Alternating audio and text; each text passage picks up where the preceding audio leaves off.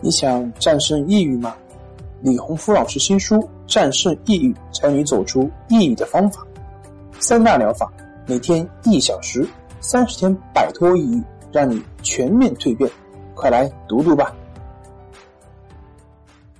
心情不好，我们聊聊吧。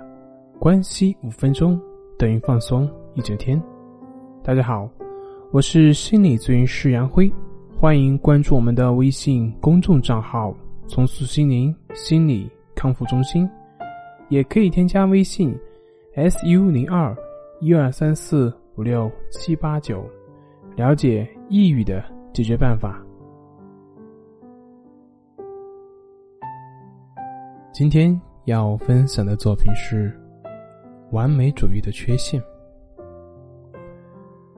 在咨询的过程中。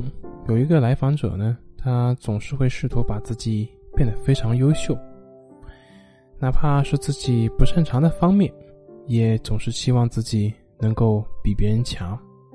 但是现实往往不是这样，他对自己高的要求，可是自己呢不可能事事都会比别人强，于是内心充满了挫折感。在咨询过程中也了解到。原来他一直都对自己没有信心，通过原生家庭等等方面感受到自己各种不如人意，于是就在后来的生活中总是想要表现的比别人强，能够证明自己。在他自己心目中呢，在工作上总是以非常优秀的人为榜样，在决策方面也是同样这样去要求自己。似乎只有达到那些非常优秀的人那样，才叫活出了自己。但是自信结束之后，我们并没有让他成为那个他想要成为的那个理想中的自己，相反，我们只是让他接受了现实中的自己。而当他接受了那个现实中的自己的时候，他才真正发自内心的感受到自己的自由。以及快乐，在现实生活中，像这种类似的完美主义非常的常见，而大家的这种完美主义标准，就是来自于自己的外在，来自于别人的标准。这些标准，比如说有些可能来自于父母的好坏的观念啊，这个好，那个不好，也有可能来自于社会的主流宣传等等等等，认为达到了这些标准就是好。那么如果没有达到呢，就是不好。有的时候甚至宁愿压制自己的特质以及潜能，也要符合外界所谓的好坏标准。比如我之前认识的一个朋友，他本来在艺术方面非常高的天赋，可是在他考大学那几年呢，电子计算机是非常流行的，于是他最后选择了计算机的专业。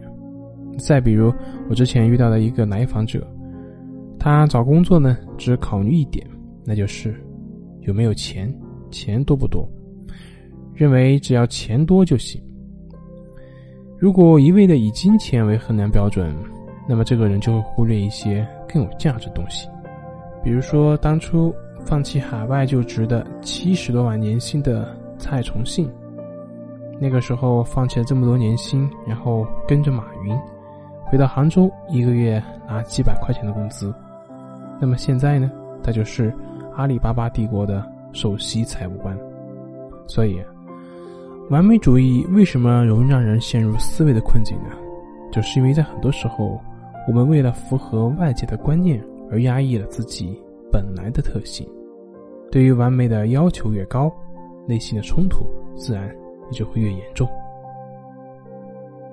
本节目由重塑心灵心理康复中心制作播出。